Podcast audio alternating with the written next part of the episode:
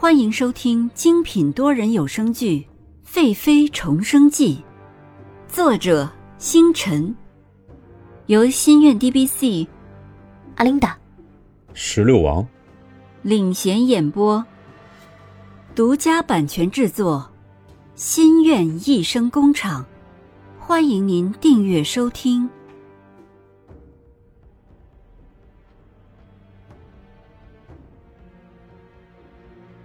第五十九集，到访淑华殿。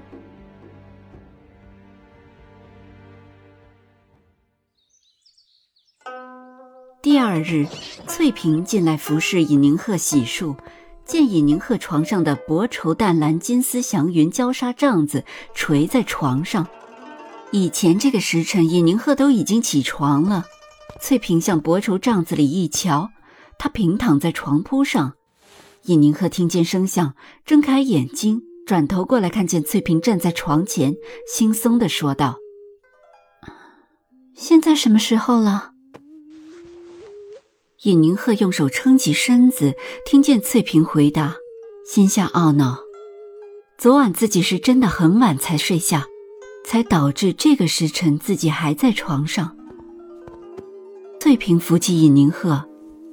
他背对着床，换一身金色袖口刺有繁花的茶白色里衣。翠萍将帐子利索地挂在床边的金钩上。这时绿儿也进来了。尹宁鹤的月份越来越大，所以现在都要翠萍和绿儿一起来服侍自己。他用过早膳，歇息了一会儿，就坐在凳子想着事。其实昨晚以前，尹宁鹤是想自己去向皇上请旨。让大臣的夫人们进宫学习制作薄荷合欢膏，可是发生了昨晚一事，尹宁鹤是万万不能去见洛宣城了。他只好另想办法。既然这次让大臣的夫人们进宫是为了蓝静怡，那么自己就顺水推舟，将这个事让给蓝静怡。中秋宴以后，京城中到处传自己的美闻，蓝静怡一定会答应的。尹宁鹤起身，让翠萍给自己换了一身双对芙蓉薄袖天水碧地拽地长裙，头发梳上宫鬓，插上贵妃的钗头。尹宁鹤叫来绿儿和翠萍说：“你俩随我去淑华殿。”海棠刚迈进门槛的脚顿了一下，走进来说：“小姐，你去蓝静怡那儿。”嗯。尹宁鹤整理一下袖口，说是。他没有等着海棠反应过来，就带着翠萍和绿儿出去了。尹宁鹤好久都没有出来了，于是，在御花园中慢慢的走着，看着御花园中秋色还是百花齐开的景色，心里开朗了许多。不一会儿，就来到了淑华殿的门口。门口的太监看到尹宁鹤朝淑华殿越走越近，本来以为尹宁鹤只是路过淑华殿。没想到尹宁鹤是要来淑华殿，于是一溜小跑去禀告兰妃。蓝静怡正让思琪为自己染扣红的指甲，看见小太监慌忙的跪在自己的眼前，语气不平稳的说：“娘娘，尹妃娘娘来了。”蓝静怡刚要发怒训斥小太监，一听尹宁鹤要来自己宫中了，站起来问道：“他怎么会来本宫宫中？怎么？”妹妹不欢迎本宫，本宫可是想念妹妹呢。尹宁鹤没有等通报，直接进来就听见蓝静怡说的话。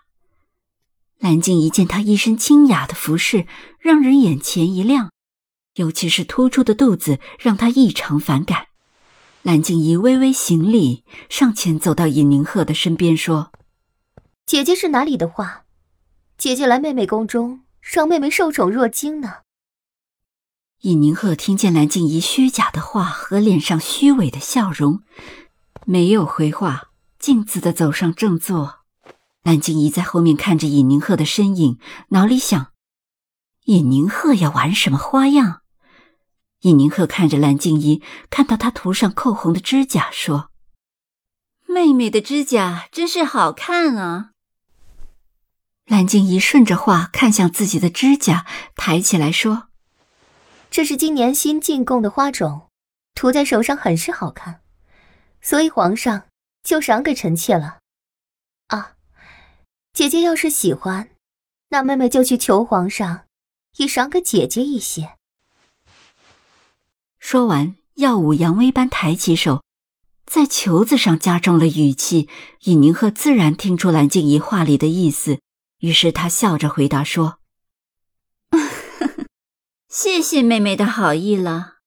只是如今本宫身怀有孕，有些东西呀是不能乱涂了。唉，本宫就没有妹妹的好福气喽。”蓝静怡本想气气尹宁鹤的，不想被反驳了回来，心下恼怒，宽大的袖子下，双手狠狠的握紧。尹宁鹤瞧见了蓝静怡的样子，微微的抬起美眸，看向蓝静怡，说道：“今日本宫来找妹妹，是有一事请求。”蓝静怡抬抬头，见尹宁鹤眸光光滑流溢，整个人异常的灵气逼人，于是问道。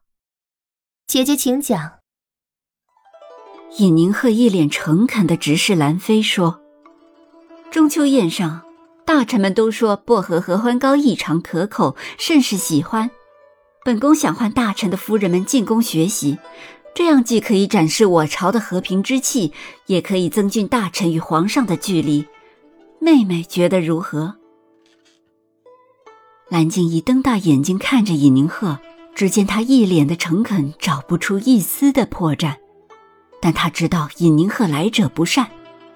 尹宁鹤见蓝静怡迟疑，继续说道：“本宫本来是想亲自向皇上请旨，只是本宫认为这事由兰妃去做最好不过。”为何？尹宁鹤敷上蓝静怡白皙的脸，说：“妹妹这样的美艳，不让宫外的人知道。”可惜了，尹宁鹤收回手，接着装作很可怜的说：“在皇上的眼里，妹妹的话比本宫的话有用多了。”尹宁和奉承的这几句话很是受用，蓝静怡觉得很是骄傲，于是自信的说：“这倒也是，姐姐放心吧，只是进宫安排等事，就有劳姐姐了。”尹宁和知道蓝静怡中计了，于是笑着说：“那本宫就不打搅妹妹休息了。”